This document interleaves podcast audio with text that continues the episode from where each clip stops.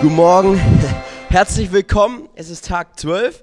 Äh, auch ein herzliches Willkommen an all die Leute, die jetzt beim Podcast zuhören. Ihr werdet eine gute Zeit haben.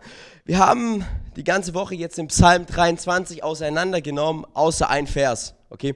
Und heute wollen wir den aller, allerletzten Vers äh, uns anschauen vom Psalm 23.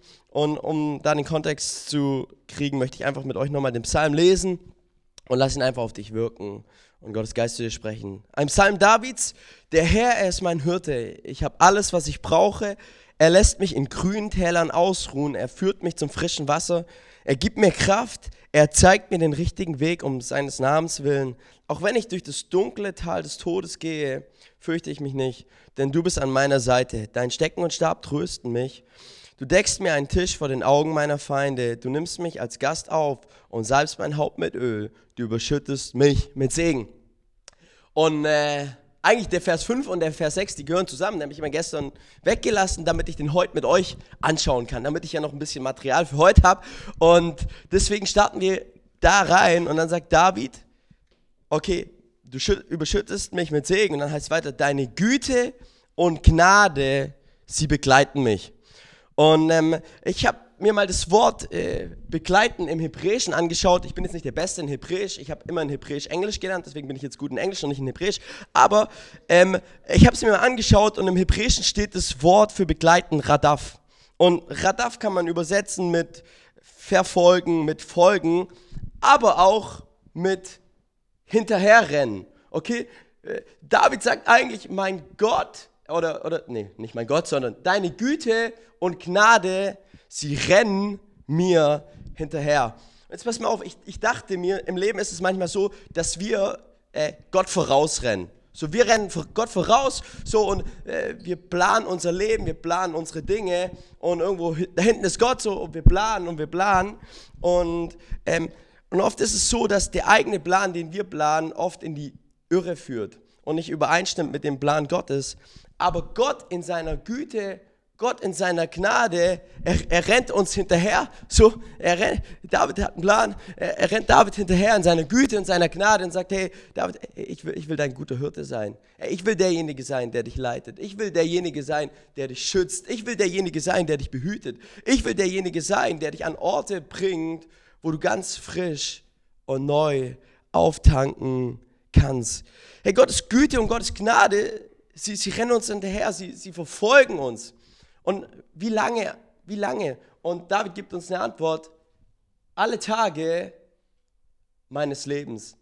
Alle Tage meines Lebens. Rennt die Güte und die Gnade Gottes hinterher. Aber pass auf, die Voraussetzung dafür, es gibt eine Voraussetzung, die Voraussetzung dafür ist, dass Jesus nicht irgendein Hirte ist, sondern dass Jesus dein Hirte ist. Wenn Jesus dein Hirte ist, dann wird seine Güte und seine Gnade dich niemals verlassen. Wenn er dein Hirte ist, wenn er nur irgendjemand ist, ja, dann, dann, dann, dann kann es auch sein, dass du, in irgendwelche, äh, dass du irgendwelche Entscheidungen triffst und, und er da auch nicht dann zu dir spricht. Aber wenn er dein Hirte ist und du dich ganz bewusst von ihm führen und leiten lässt, dann wird die Gnade und Güte für immer dir hinterherrennen. Und Gott auch wenn du mal Fehlentscheidungen triffst, Gott, er wird dich dann wieder auf den richtigen Weg zurückführen. Und dann geht es weiter, sagt David, und ich werde, sag mal, für immer, für immer im Hause des Herrn wohnen. So damals dachte ich, hm, ich werde für immer in der Church wohnen.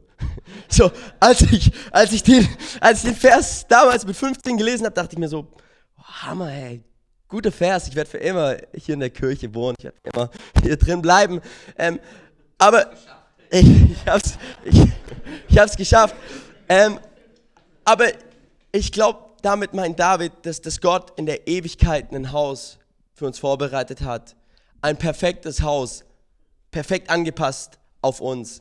Ich bin jetzt dieses Jahr in England auf einer Hochzeit. Ich werde da der Trauzeuge sein und ich bekomme da einen maßgeschneiderten Anzug. Hey, gutes Ding, oder? Jetzt muss ich meine ganzen Maße irgendwie äh, ausrechnen oder ausrechnen lassen. Die ähm, und äh, das, Und, und, dieser Anzug, er wird, er wird perfekt für mich werden. Ihr werdet den auch noch irgendwann mal dann sehen. Ich werde dann sofort, wenn ich zurückkomme, werde ich mit dem dann hier predigen und dann. und, und, und, und so hat Gott auch ein perfektes Haus im Himmel für uns vorbereitet.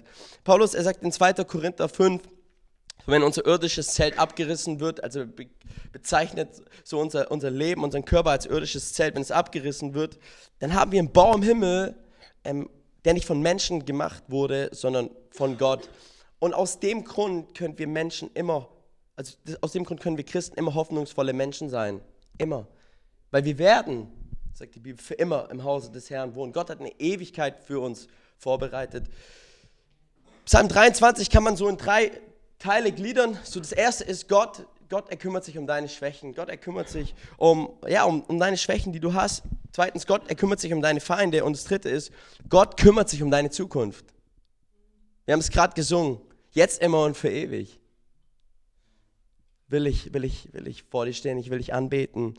Ein englischer Prediger hat mal das wie folgt ausgedrückt. Dieser Psalm zeigt das Geheimnis eines glücklichen Lebens. Zweitens eines glücklichen Todes. Und drittens einer glücklichen Ewigkeit. Finde ich gut. Und, und, und ich glaube, dieser Psalm, dieses Bild des Psalms, das soll dich einfach begleiten jetzt die nächsten Wochen, die nächsten Monate, dass du einfach verstehst, wie gut, wie gut dieser Gott ist. Weil David, er hatte so diese lebenslange Beziehung zu Gott gehabt. Er hat mit ihm gelebt, Tag ein, Tag aus. Und er hat aus seinen Erfahrungen mit Gott gesprochen. Und er erlebte all das.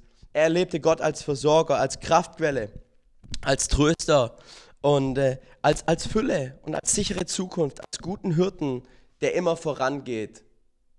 Und manchmal im Leben ist es so, wenn wir dann vorangehen, dann, dann kommt aber wieder die Güte und die Gnade, das haben wir gerade gelernt, und sie bringt uns dann wieder auf den richtigen Weg.